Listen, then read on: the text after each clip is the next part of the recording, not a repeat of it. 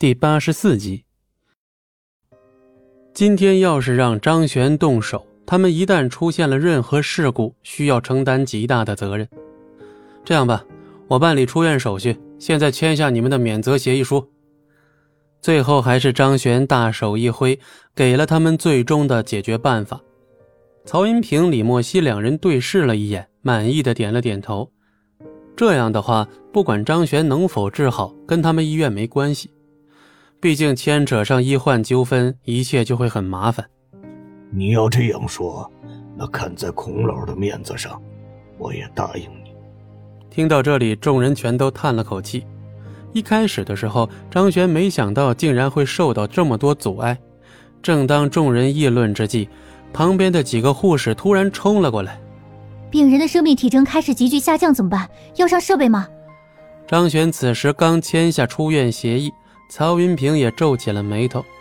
现在他们如果管的话，一会儿出了事儿，肯定是他们的责任。他在医院当院长已经不少年了，这些年里兢兢业业的，也没犯过什么大错误。今天要是在张璇这儿一来二去的推搡，让自己担上了责任，他肯定是不愿意的。一想到这里，他撇了撇嘴，不再言语。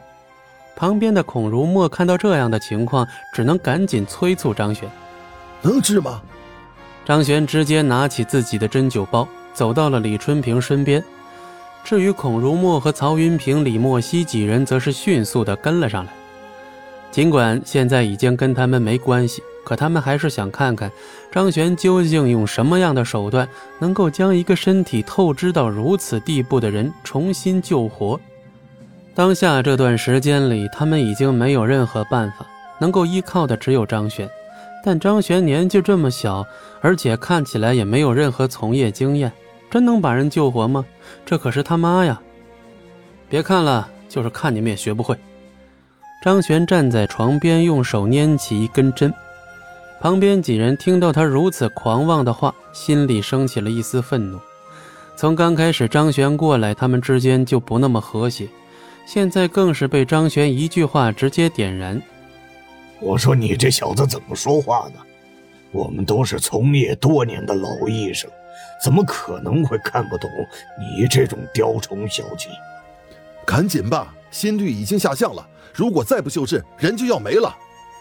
作为医生，他们肯定不愿意看到患者死亡。现在尽管跟张璇之间有诸多的隔阂，甚至张璇的话让他们非常的不爽，但救人最关键。张璇听到他们的话，也点了点头，随后将李春平翻了个身，放在床上，背朝上。你这是干什么？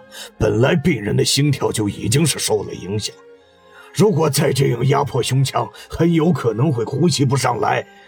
先别急，孔老，您怎么也在这时候掉链子呀？您看他这样子，真能够救人吗？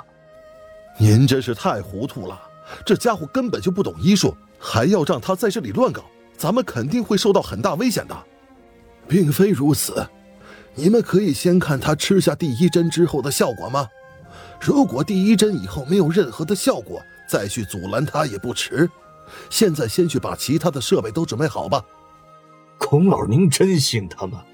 这个家伙还有您说的那个太乙神针，到底是什么东西呀？这个东西我也不是很清楚。